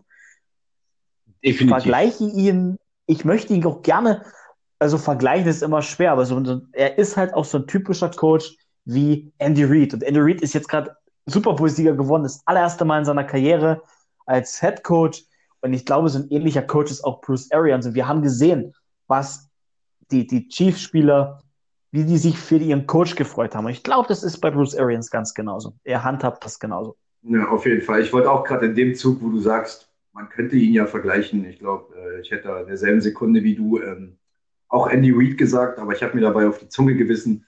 Ähm, ja, auf jeden Fall. Ich habe auch gehört, er ist eher der Kumpeltyp, auch ähm, das soll mit einer der Gründe sein, warum überhaupt ähm, jemand wie Rob Gronkowski nochmal ähm, aus der Footballrente zurückgekommen ist, denn habe auch viel äh, gelesen, dass er gesagt hat, es hat bei den Patriots irgendwann mal keinen Spaß mehr gemacht. Es war einfach nur noch ähm, zu finster und zu streng. Und ja, Bruce Arians scheint da der Richtige zu sein. Und ja, wie du schon erwähnt hast, auch ich habe gehört, dass Bruce Arians eher der Typ ist, der auf die Spieler zugeht und ihn ein bisschen, bisschen ähm, ja, Freiraum lässt und nicht ganz so den Kernel schiebt, wie es Bill Belichick macht. Und das ist auf jeden Fall eine gute Nummer, gerade für die jungen Spieler, gerade um halt eben wie die Draft-Picks, die neu in der NFL sind, oder halt eben auch Leute wie Goodwin oder Evans, ähm, ihnen zu zeigen, so, Jungs, ihr müsst liefern, aber wenn ihr liefert, bin ich, dann dürft ihr ja nicht machen, was ihr wollt, aber ihr habt meinen Segen und wenn es mal nicht läuft, bin ich trotzdem der Erste, der hinter euch steht. Ich denke auch, das ist ein verdammt guter Head Coach, ähm, noch dazu mit seinen ganzen ähm, offenslastigen Skills. Ähm, ist er nicht vielleicht sogar ein Puzzle, sondern er ist derjenige, der sich hier selber gerade ein gutes Puzzle zusammenbastelt und vielleicht sich selber ähm, damit, ja, wenn wir nachher vielleicht im Fazit besprechen, nicht dieses oder nächstes Jahr noch äh, die finale Krone aufsetzt, so wie es Andy Reid letztes Jahr gemacht hat. Aber das wird man dann später sehen und darauf kann man dann ja auch später. Ja, genau. Ja, nice. Dann hätten wir den Kollegen durch und ich denke, jetzt kommen wir zum Wichtigsten. Ich denke, es wird Zeit, dass wir die Partybiene Walkowski mal unter die Lupe nehmen. Denn im letzten Aber Jahr. Wir erst, oder was wollen wir, wollen, wir erst Gronk, wollen wir erst Gronk machen und dann Tom Brady und was ihn schlichtweg dann erwartet und dann das Fazit? Okay. Dann Na, rein, theoretisch, rein theoretisch besprechen wir doch schon die ganze Zeit, was Tom Brady erwartet. Also wir, ja gut, okay, das wir nehmen ja, wir nehmen ja gerade alles auseinander, was ihnen offenstechnisch an die Hand gegeben wird und ja, das ist richtig. Also wir können dann, denke ich mal, dann ein Fazit nochmal drauf eingehen. Also jeder hat ja. jetzt, jeder hat jetzt da draußen, denke ich, mitbekommen, was wir hier besprochen haben. Und falls uns Tom Brady zuhört, hat er spätestens jetzt auch mitbekommen, was ihn erwartet. Okay, Von Chris Goodwin bis über die Offense, den Draft Picks und die Defense. Ist ja. meine Meinung. Also wenn du jetzt gerne noch ja. einen, wenn du jetzt gerne noch einen, wenn du jetzt gerne noch einen Spot für, für, für, für, für, für, den, für den Zickenbock, für den Goat einrahmen willst, dann mach das, Bro dann, dann, dann schieß los. Ich will dich da auch nicht aufhalten. Ja, alles gut, ich werde im Fazit äh, nochmal drauf eingehen. Wir haben ja gerade bei Bruce Arians, ich sehe gerade auf meine äh, Notizen, die ich mir gemacht habe, da haben wir die Hälfte davon schon gerade besprochen. Ähm, in, dem, in dem Falle, falls uns aber Tom Brady zuhört, schönen Gruß. auf jeden Fall. Ich hoffe, bei dir ist ja. genauso schönes Wetter wie bei uns, Tom. Ja, genau. Genieß die Sonne. Top. Genieß, genieß die Sonne, Tom, und vor allem genieße es, dass du, und jetzt kommt die Überleitung des Todes, Rob Gronkowski wieder an deiner Seite hast. Auf jeden. Deinen, deinen Partner, den du blind vertrauen kannst. Den beiden, ja, den konntest du zu Patriot-Zeiten, glaube ich, eine Augenbinde umbinden, die haben sich trotzdem gegenseitig gefunden. De definitiv. Und ähm, ja, aber jetzt kommen wir mal äh, zu Gronk. Was glaubst du? Tut er sich selbst einen Gefallen, zu, aus der Footballrente zurückzukommen? Hat ja 15 Kilo zwischenzeitlich abgenommen. Mittlerweile hat er wieder 10 Kilo aufgebaut, sind aber immer noch ein Delta von 5 Kilo. Aber mit der Verletzungsaffäre, die er da hat, ich weiß nicht, ob das für seine Gesundheit so gut ist. Ähm, ganz ehrlich, ich bin da auch ein bisschen hin und her gerissen. Da gibt es einmal, wie gesagt, die, die Krankenakte, die er schon zu Patriots-Zeiten hatte. Also ähm, ja, übertrieben gesagt, seine Krankenakte ist länger wie all die Bücher, alle drei, drei Teile Herr der Ringe. Aber gut, okay, er hat sich trotzdem auch bei den Patriots äh, immer wieder aufgerafft und selbst wenn er eine halbe Saison verpasst hat, hat er eine Bomben, Bomben, Bomben äh, Postseason gespielt. Es ist schwierig, es ist auf jeden Fall schon mal eins, ähm, was steckt noch im Tank und womit ich mich beschäftigt habe und wie viel PR steckt dahinter. Also ich würde mal auf das, das, das, das zuerst auf das lapidare Thema eingehen, das ist einfach PR. Ähm, nach Brady ist Rob Gronkowski der Monster-PR-Move der, der Buccaneers. Also wie gesagt, in Tampa Bay, Stad das Stadion war nie voll. Ähm, kein, keine Sau hat sich großartig, außer vielleicht den Leuten, die in Tampa Bay wohnen, für die Buccaneers interessiert.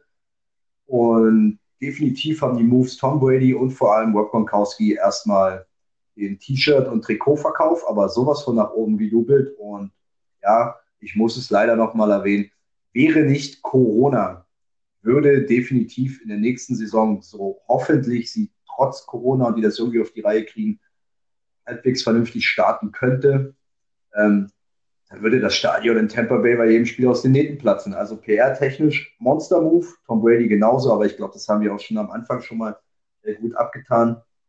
Ähm, auf die genauen Zahlen von, von Warp will ich jetzt auch nicht unbedingt eingehen. Man kann einfach nur sagen, ähm, rückblickend, Patriots-Zeit, Gronkowski und Brady, wie ich schon gesagt habe, sind kongeniale Partner. Ähm, was den Gronk auch noch auszeichnet, ein exzellentes und diszipliniertes Route Running und sichere Hände. Den Typen sagst du, du läufst die und die Route, dann läuft er die und dann zieht er die durch. Und wenn da einer im Weg steht, dann wird er weggewurzelt. Und wenn drei Leute um ihn rumstehen und der Ball fällt in seine Hände, dann bleibt er in seinen Händen. Dann ist das Ding safe, da wird nicht gefummelt und gar nichts. Und natürlich Rob Gronkowski, was gerade für die Patriots sehr wichtig war und was für die Buccaneers verdammt wichtig werden könnte. Ich sage nur Platz 24 in der Rushing Offense auf der Teileposition ein absolut exzellenter One-Blocker. Ein absolut exzellenter One-Blocker. Und das in dieser schlechten One-Offense. Was willst du mehr? Aber, jetzt kommt das Aber, wie du schon sagtest, der Mann hat in seiner Abwesenheit in diesem Jahr NFL Abwesenheit äh, 15 bis 20 Kilo verloren. Ähm, was kann er da noch? Er hat jetzt wieder 10 Kilo draufgeholt. Okay, wie du sagst, da ist aber immer noch ein kleines Minus dahinter. Meine Meinung ist, ich bin mir nicht sicher, ob er zu 100% der Alte wird. Und damit meine ich, ähm, dass er wirklich auch dieser exzellente Route Runner plus auch doch dieser exzellente Vorblocker und One-Blocker sein wird. Schwierig werden. Ich lasse mich gerne eines Besseren belehren der Wop hat einen Wille, der Wop ist, ist ein echtes Kampfvieh, aber ich wage es zu bezweifeln. Trotzdem mag ich den Wop Gronkowski nicht abschreiben, denn es bleibt ja auch mit ähm, 10 Kilo weniger, okay, ist er kein guter Blocker mehr, aber es bleibt ja sein exzellentes One-Blocking.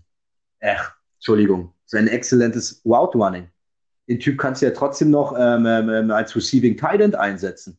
Der läuft seine Route, der fängt seine Bälle trotzdem. Okay, wenn er jetzt äh, mit 10, 15 Kilo weniger einen Hit abbekommt, steckt er den so nicht mehr gut weg. Und auch mit seiner Krankenakte und seiner Vorbelastung vielleicht nicht so geil. Aber wer sagt denn, dass Rob Gronkowski jedes Spiel, ähm, jeden Snap spielen muss?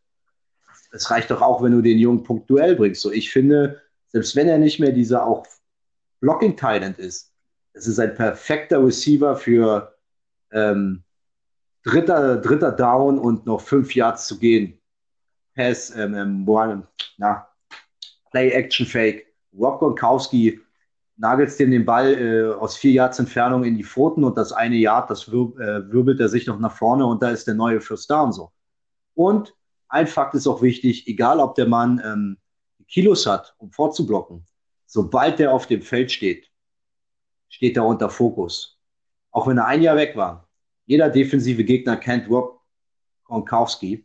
Und jetzt kommt hinzu, dass dann auch die Defense ein Augenmerk auf ihn legen muss, was bedeutet, dass ein Augenmerk oder auch wenn es nur ein halbes ist, Augenmerk weg von Goodwin und Evans kommt.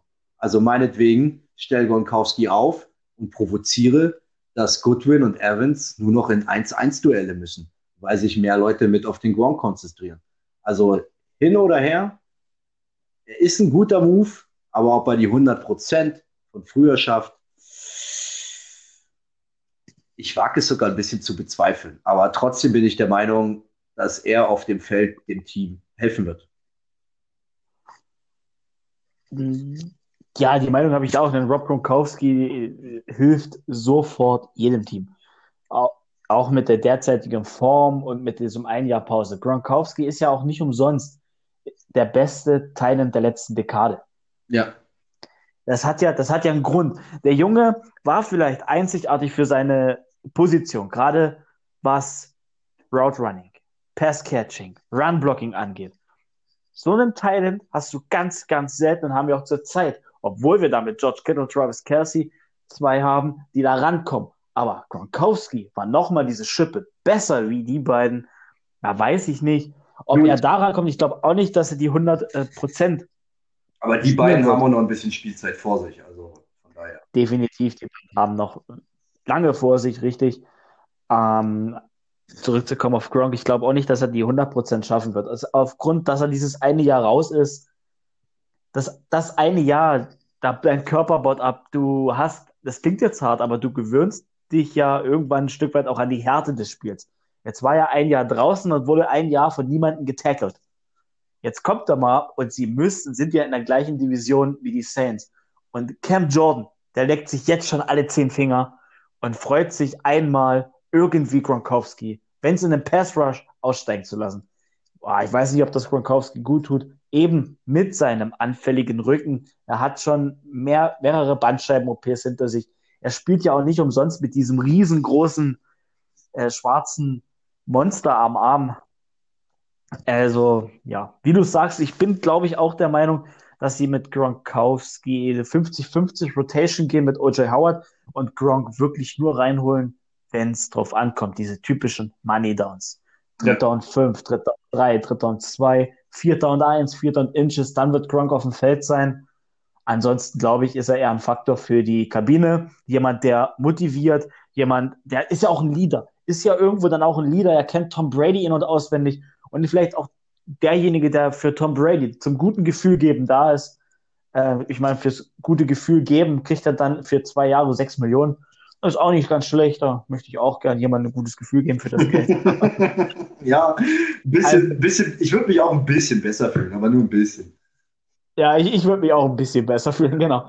Ähm, ja, ich glaube, ich glaube, da ist mit Gronk, du hast es eigentlich gut auf den Punkt gebracht, da will ich, da will ich jetzt deine Aussagen noch gar nicht groß weiter auseinandernehmen, weil ich bin mit dir gerade bei Gronk auf einer Ebene. Ja. Und wie gesagt, ich finde auch, ein Fakt ist halt eben wirklich wichtig, dass ähm, wie du auch sagst, Gronk wirklich für die Money Downs, aber auch mal zwischendurch ähm, dem Verteidiger gegenüber, dem wird gar nicht bewusst sein, ob der Junge vor einem Jahr 20 Kilo gewogen hat und jetzt nur noch 20 weniger oder 10 mehr.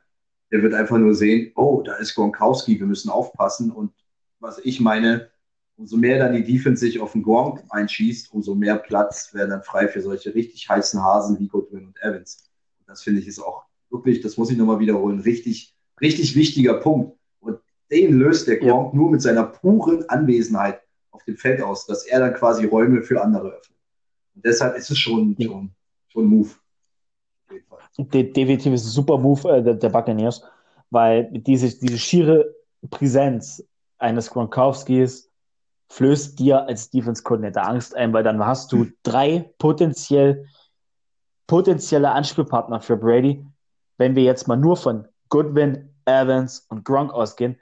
Und naja, du hast jetzt halt auch nicht immer drei Cornerbacks, die frei sind und sich nur mit den drei beschäftigen können. Mhm. Irgendeiner von denen wird unweigerlich immer frei sein. Und das vertikale Spielsystem der Buccaneers wird dann darauf richtig aufbauen, profitieren. Und Tom Brady wird, glaube ich, auch, gerade weil Gronk da ist und weil Gronk ja auch mal tief gehen kann und da hinten für die ganz tiefen Bälle, das ist jetzt keiner mehr, der unbedingt jemanden richtig aus dem Leben shooten kann. Ich meine, klar, die Safeties können alle gut tackeln, aber so ein Hit von einem Safety oder ein Hit von Cameron Jordan, das ist schon ein kleiner Unterschied. Mhm. Oh, ich glaube, da wird auch Tom Brady nochmal in seinen, seinem Herbst seiner Karriere, wie man das so schön sagt, nochmal ein richtiges Jahr mit vielen, vielen Yards äh, produzieren können?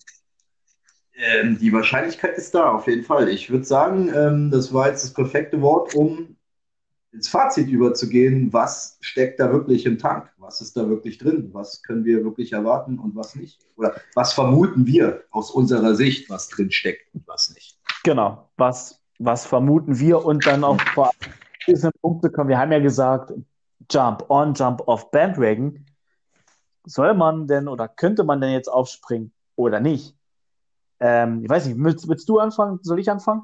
Also zum Thema Bandwagon, bevor ich jetzt ähm, ganz groß mit der Fazitkeule schwinge, ähm, muss ich sagen, ich bin bisher noch nie wirklich so, so, so Freund von einem Bandwagon allgemein gewesen.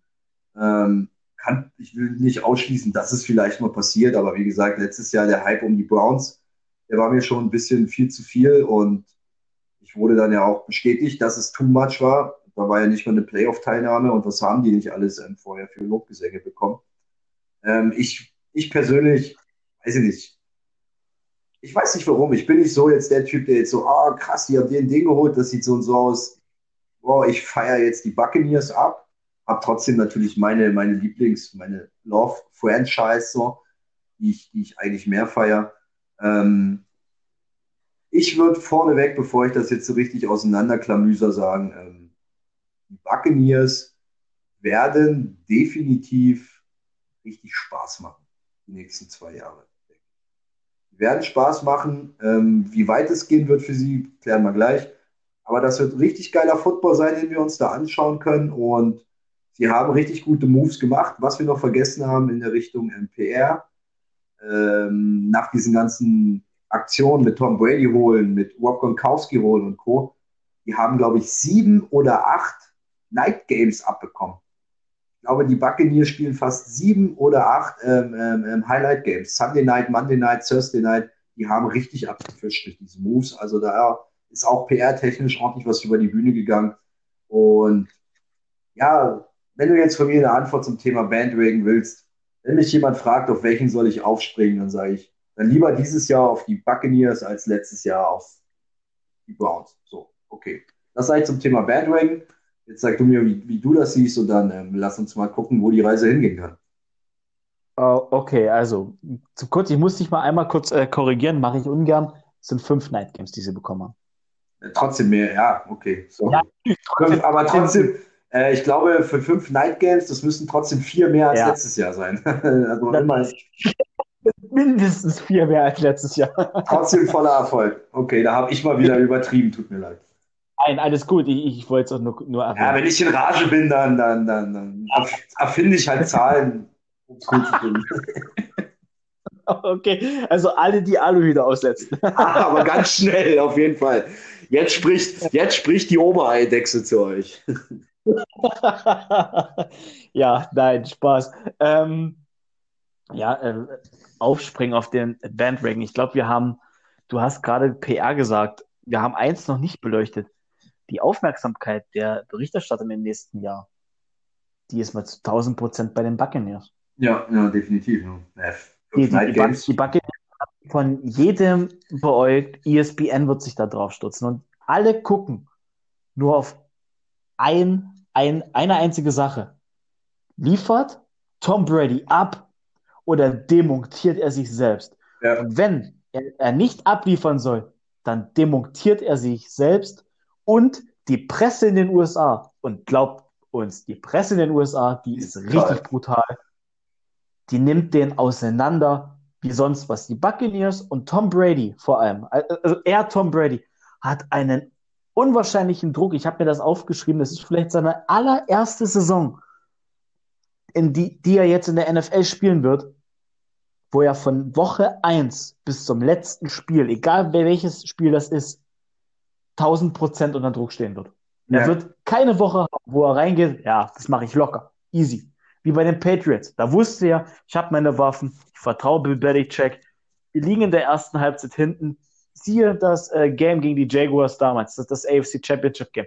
Bis tief ins dritte Quarter haben die Patriots nichts zustande gekriegt. Und dann, wenn die Trash Time, die Crunch Time kommt, haben sie abgeliefert. Und vorher waren es die himmelhohen Favoriten, da hatten sie keinen Druck. Jetzt zählt für Tom Brady. Und ich glaube, das, da, da, da freue ich mich drauf, Tom Brady mit dem Druck spielen und umgehen zu sehen. Ähm, zum abschließenden Bandwagon aufspringen oder nicht. Ich bin, glaube ich, eher bei dir.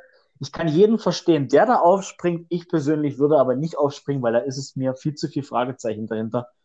Gerade wenn die Buccaneers mal 0-3 sind. Und das geht bei den Anfangsprogrammen echt schnell dann kann es ganz schnell zappenduster werden. Sie spielen ja auch in derselben Division wie die Saints, Falcons und Panthers. Keine genau. einfache Division. Und da musst du halt auch erstmal raus und vor allem durchkommen. Du hast dann, glaube ich, sogar die ganze NFC North. Wird hart. Das wird hart, genau. Da, du machst die perfekte Überleitung in Richtung nochmal ein abschließendes Fazit. So, so was ist drin, was kann gehen. weil genau damit hätte ich auch angefangen, also nicht direkt.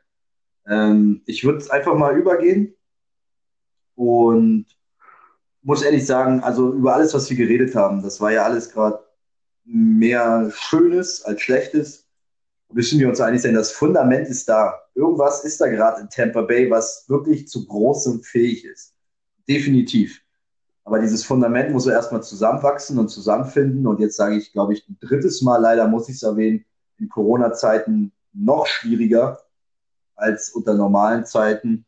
Ähm, das muss zusammenfinden. Wir wissen, Brady, Gronk, Arians, ich glaube, da haben sich Leute getroffen, die irgendwo äh, miteinander können, Football-IQ technisch, eventuell von der Philosophie her, ganz schnell miteinander zusammenwachsen können. Äh, die Waffen für Brady sind da. Wir wissen, wo ähm, die Fehler sind. Der Run muss rein. Da hat man versucht, dran zu arbeiten und das braucht man auch. Man muss Brady entlasten.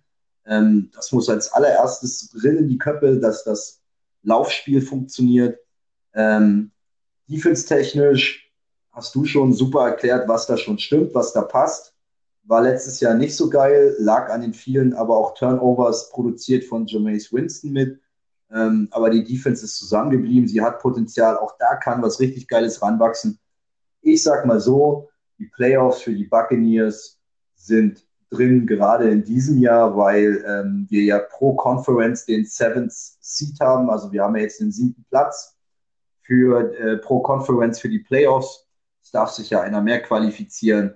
Ähm, mit diesem Grundstein und allem definitiv sind im ersten Jahr für die Buccaneers die Playoffs schon drin. Für einen tiefen One weiß ich nicht, mag ich zu bezweifeln, aber lass die mal alle so zusammenbleiben, gesund bleiben genauso wie jetzt und noch ein, zwei weitere Stellschrauben ähm, nachbessern, dann geht im zweiten Jahr von Tom Bradys Vertrag äh, richtig die Luzi ab.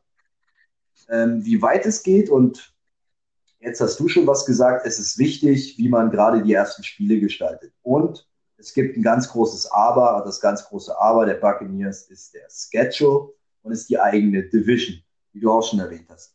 Die Saints die Falcons und die Panthers, wobei die Panthers dieses Jahr, na, ich denke, die werden eher ein bisschen die graue Maus in der NFC South spielen, äh, mit McCaffrey hin oder her. Der Junge tut mir jetzt schon ein bisschen leid, aber ist eine andere Geschichte, gehört hier nicht her. Ähm, sie müssen zweimal gegen die New Orleans Saints spielen. Zu Hause und auswärts. Das wird ein richtig dickes Brot. Sie müssen zweimal gegen die Falcons spielen. Die Falcons, okay, waren die letzten Jahre echt nicht gerade heißer Scheiß. Aber die Falcons haben trotzdem jedes Jahr bewiesen, dass, wenn es darauf ankommt, sie auch spielen können. Ich weiß noch, letzte Saison, das war relativ zum Ende, hatten sie erst ihr Spiel gegen die Saints. Und im Hinspiel dachten sich alle so, ach, die Falcons dieses Jahr so kacke, die Saints werden die mal schön vergenusswurzeln. Ja, Pustekuchen war. Auf einmal kommen die Falcons raus und brettern den Saints eins vors Dach. Ähm, ja. Solange Matt Ryan da und noch diverse andere Leute ähm, die Fäden ziehen, bin ich der Meinung, sind die Falcons immer noch ein heißer Kandidat, um drüber zu stolpern. Also gegen die muss es auch zweimal rangehen. Ähm, was habe ich mir zum Schedule aufgeschrieben? Ich glaube, die müssen gleich am ersten Spieltag zu den Saints. Kann das sein? Ich muss ja. jetzt mal. Ich muss jetzt also, wenn ich es jetzt, richtig, jetzt richtig in Erinnerung habe, haben mal, sie am ersten Spieltag. Äh, nee, sorry, alles gut. Mir wäre gerade fast was runtergefallen. Ähm, ich habe mir doch, ich habe mir doch den Schedule irgendwo hinterlegt. Ich bin mal wieder nicht super vorbereitet. Genau. Am ersten Spieltag geht es erstmal gleich zu den Saints, dann kommen die Panthers und am dritten Spieltag auswärts zu den Broncos. Und die Broncos könnten dieses Jahr ein ziemlicher Stänkerfritze sein. Das Spiel in Colorado ist auch nicht von alleine gewonnen. Und wie du sagst, lass mal die ersten drei Spiele, warum auch immer, verlieren. Stehst nach drei Spielen 0-3 da und dann brennt der Baum. Und jetzt kriegt das mal aus den Köpfen raus. Hinzu kommt, wie du sagtest, die komplette NFC North. Aber Kleiner Vorteil für die Buccaneers, die Spiele aus meinen Augen gegen die stärksten Gegner der NFC North, das sind die Packers und die Vikings, haben die Buccaneers zu Hause. Und sie müssen zu den Lions und zu den Bears auswärts. Und bei den Bears ja. und Chicago auswärts musst du ähm, auch erstmal gewinnen. Sie haben das Glück, dass sie nach Chicago relativ zeitig fahren am fünften Spieltag. Da ist es noch nicht so kalt in Illinois. Ähm, genau, haben sie Glück gehabt, Oktober sind sie. Ja, haben sie Glück gehabt, ähm, für ein Florida-Team im Winter mal nach Illinois oder Wisconsin fahren. Ähm, ist schon mal ein Nachteil. Aber wie gesagt, sie haben den Vorteil, dass sie ähm, Packers und die Vikings zu Hause haben, aber trotzdem haben sie erstmal die Packers und die Vikings. Und das werden zwei hart zu spielende Brote sein. Hinzu kommt, dass sie auch äh, Interconference, also in der AFC, ja die komplette West haben. Das heißt, sie müssen auch gegen den amtierenden Super Bowl Champion in die Kansas City Chiefs ran. Das wird die nächste große Nummer. Aber auch hier wieder der kleine Vorteil zu Hause. Also alles, da haben sie echt ein bisschen Glück gehabt, muss ich sagen, aber abwarten. Es sind trotzdem erstmal harte Brocken, die da geschmissen werden und man muss gucken, wie man in die Saison findet. Und wenn die Saison, wenn der Saisonstart in die Hose geht, kann auch sein, dass der Bandwagon schnell verpufft und äh, das so eine Browns-Geschichte wird wie letztes Jahr aber ich glaube es nicht. Ich glaube es nicht. Ich denke, sie werden nicht als Division Erster. Dafür ist es noch so zeitig. Sie werden ihre Division nicht dominieren. Aber sie haben das Potenzial, um locker als Division Zweiter und im Notfall sogar als dieser neue allerletzte Platz für die Playoffs, äh, in die Playoffs rutschen. Das traue ich denen zu. Und da würde ich mich sogar, sage ich mal, zu 80 Prozent festlegen. Aber die Division dominieren, wenn sie nicht. Dafür haben sie trotzdem harten Schedule. Ich glaube, erst in Woche 13 oder 14, ich sehe das gerade nicht richtig bei Week. Ähm, musst du erstmal so spielen, weil hört sich alles super an, was wir gesagt haben. Aber es ist halt auch alles neu. Du musst dich entwickeln, du musst zusammenwachsen. Ja. Ja, da ähm, gebe ich dir hundertprozentig recht mit dem, was du gesagt hast. Das Schedule ist sehr hart.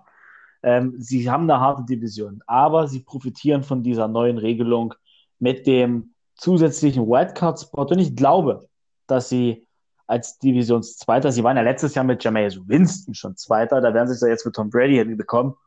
Ähm, ich glaube, sie werden Zweiter werden in der Division. Sie werden auch eventuell deutlich hinter den Saints sein. Die, die Saints werden garantiert um die 13-3 wieder landen. Aber wenn die, wenn die Bucks mit 11-2, nee, warte mal, mit, mit, mit 11-5 dann dahinter spielen, dann sind sie in den Playoffs. Dann, dann spielen sie Wildcard Round. Ich denke, 10-6 reicht 10, dieses Jahr auch. Ja. 10-6 könnte dieses Jahr vielleicht auch in der NFC reichen, um in die Playoffs zu kommen. Also das, und das traue ich den Buccaneers auf alle Fälle zu. Sie haben die härtesten Gegner, wie du es gerade gesagt hast, zu Hause. Packers, äh, Chiefs beispielsweise. Vikings. Äh, sie spielen Falcons, genau, sie haben auch die LA Rams zu Hause. Oh. Auch kein Team, was ich jetzt, äh, naja gut, okay, gehört hier nicht hin, hast du ja schon gesagt. Spielen gegen die Vikings zu Hause, also so, so wirklich ins Kalte müssen sie nicht. Da haben, da haben sie sehr, sehr viel Glück gehabt mit, mit den Ansetzungen, profitieren da ein bisschen von. Und ich glaube auch, dass sie sich für die Playoffs qualifizieren. Und ab dann ist eh schlechte Prognose zu treffen qualifizier dich für die Playoffs und dann ist mit ein bisschen Glück alles drin. Dann ist, dann ist K.O.-Phase, dann ist Do or Die so. Dann. Ja, wie du sagst, guck mal, ich sag nur letztes Jahr Titans. Wer hätte gerechnet, dass die Titans ja. bis ins Championship Game kommen und dabei die, die Ravens und die Patriots überrollen? Komm in die Playoffs und dann Do or Die. Lass laufen. Genau. Ja. Und Playoff-Spiele sind ganz, ganz andere Spiele. Viel, viel, da, da ist eher weniger Passing, da ist eher mehr Rushing. Bis dahin. Und ich glaube, da werden die Falcons, äh, die Falcons sag ich schon, sorry, die, die Buccaneers auch profitieren können, weil sie haben ja dann ihr Playbook drin, ihr Laufspiel etabliert, ihre neuen Running Backs vielleicht sogar schon in, implementiert im Zusammenspiel mit Tom Brady, um dann wirklich für den Lauf etablieren zu können in den Playoffs, weil die Teams, die letztes Jahr oder das Team, das letztes Jahr Super Bowl gewonnen hat und das Team, was gegen sie gespielt hat, die 49ers, hatten herausragendes Laufspiel in den Playoffs. Ja, und genauso muss ich ja noch dazu sagen, wenn sie in die Playoffs kommen, ähm, um wieder jetzt vielleicht den Bogen zu schließen zu Tom Brady und Rob Gronkowski aus Zeiten der Patriots, haben sie zwei erfahrene Hasen, die in fast allen Statistiken ihrer jeweiligen Position, wenn man nur die Postseason betrachtet, nur die Playoffs samt Super Bowl, führen sie fast alle Statistiken an, was ihre Position anbelangt. Tom Brady die meisten so. Yards in der Postseason, die meisten Touchdowns in der Postseason, ähm, Rob Gronkowski mit meisten Catches und hast du nicht gesehen. Rein Postseason-technisch hast du zwei Leute, die alle Statistiken anführen. Also zwei Hasen, die sich auskennen, wenn es heißt do or die. So ist es. Und was wir bisher komplett vergessen haben, der Super Bowl im nächsten Jahr Soll in Tampa Bay stattfinden. findet, findet in Tampa Bay statt.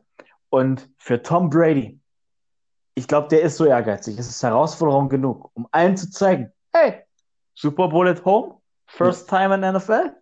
Come on, wir machen das. Ich schaffe Wir das. gewinnen den. Ja. Ich schaff das. Ich gewinne den auch noch. Und dann tritt er auf der Stelle zurück, bin ich mir sicher. Ja, ja. Aber bis dahin ist, bis dahin wird es ein verdammt harter, steiniger Weg aufgrund der aktuellen Lage, aufgrund des Schedules. Aber wenn es einer schaffen kann, dann ist es Tom Brady, den Super Bowl das allererste Mal in der NFL-Geschichte zu dem Team zu holen, was im Heimstadion dann spielt. Und Allgemein schon mal, dass ein Team, ein Team dazu zu führen, den Super Ja. Bowl zu Hause auszutragen. Das hat ja noch nie ein Team geschafft. So. Genau, das hat auch noch nie ein Team geschafft. Und wenn es Tom Brady schafft, sie überhaupt in diesen Super Bowl zu führen, dann lege ich mich fest, wenn irgendwann mal ein Buch zur 150. NFL-Saison oder zur 200. Saison rauskommt, dann ist da drauf Tom Brady, weil er der Erste war, der mit seinem Team den Super Bowl at Home gespielt hat. Auf jeden Fall. Und wie gesagt, ähm, um vielleicht nochmal, was mir jetzt einfällt zum Thema ähm, Bandwagon noch oder nicht direkt Bandwagon, aber warum ich mich auf die Buccaneers freue, ist halt eben genau das, was wir uns gerade so ein bisschen ähm, hier ähm, gegenseitig äh, befaselt und beduselt haben. Aber dann musst du dir überlegen, was für Matchups nächste Saison auf uns warten.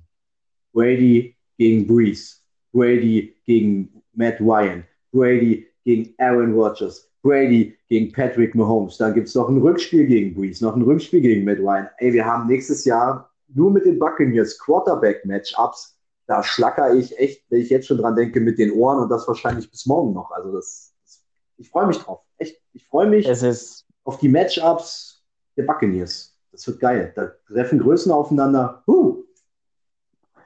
dort, dort wird Footballgeschichte geschrieben in so, solchen Spielen. Und ich freue mich auch auf diese Matchups. Es ist vielleicht sogar das letzte Mal, dass man das genießen kann, dass diese Quarterbacks gegeneinander spielen. In Und einer wenn Saison. noch, solche- ja. In einer Saison auch noch. Und wenn solche Quarterbacks gegeneinander spielen, dann wird auch meist eine große Show geboten. Ja, denke ich auch, denke ich auch. Ja, Also, nice. in dem Sinne, Ihr haben wir es besprochen? Wir sind, Haben wir es wir besprochen? sind uns einig. Wir sind uns einig. Die Buccaneers werden die Playoffs erreichen. Und ab dann wird es ein, sowieso eine eigene Spielweise. Ab dann ist alles drin. Auf jeden Fall. Bandwagon eher auf die Buccaneers als auf die Browns vom letzten Jahr. Denke ich auch. Auf jeden Fall. Es, ja, zum Abschließend kann ich nur sagen, mir hat es riesen Spaß gemacht. Unsere erste Folge. Ja, Ähm, ich hatte am Anfang echt, echt ein bisschen Bauchgribbeln und ein bisschen Aufregung, aber irgendwie so ab Minute fünf oder zehn, okay, der kleine technische Unterbrecher noch, aber wir haben, ich habe das Gefühl, wir haben uns in einen coolen Rausch gefaselt. Es hat mir super Spaß gemacht mit dir und ähm, ich freue mich dann schon, wenn wir so weit sind ähm, und irgendwann dann bald anfangen, unsere nächste Folge zu planen. ja, ich freue mich auch. Äh, mir hat es auch mega Spaß gemacht. Lasst uns doch gerne mal abschließend gesagt Feedback da, wie euch die Folge gefallen hat. Und ich freue mich auf die nächsten Folgen mit dir. Ja, ich auch. Und in diesem Sinne, ähm, ich bin wie Mutter Natur, ich bin draußen. Ciao.